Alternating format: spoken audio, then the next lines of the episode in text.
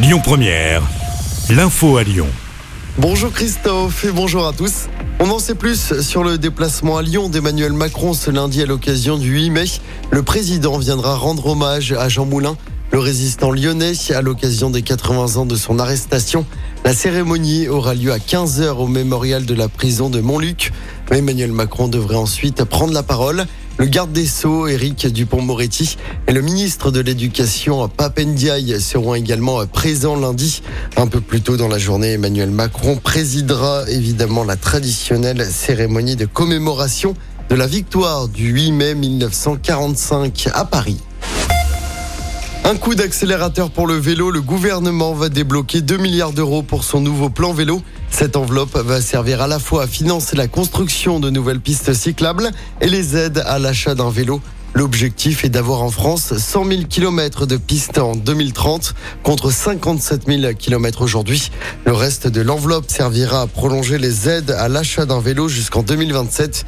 Le gouvernement souhaite aussi que les 6-11 ans apprennent à faire du vélo en sécurité à l'école.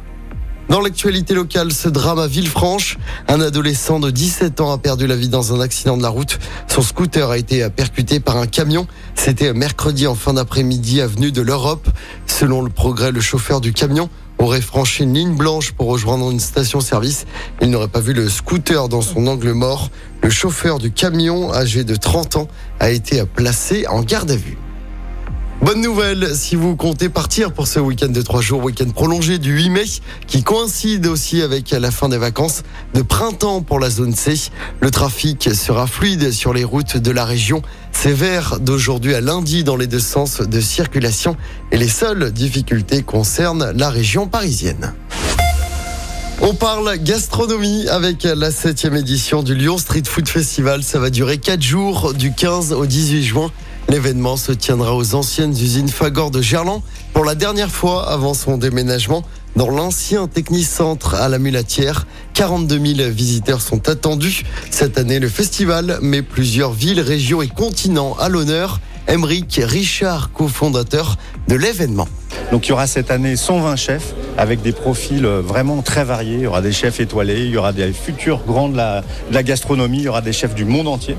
Il y a une grosse dimension festive et musicale avec 60 euh, concerts, DJ sets, danse pendant tout l'événement. C'est vraiment un festival.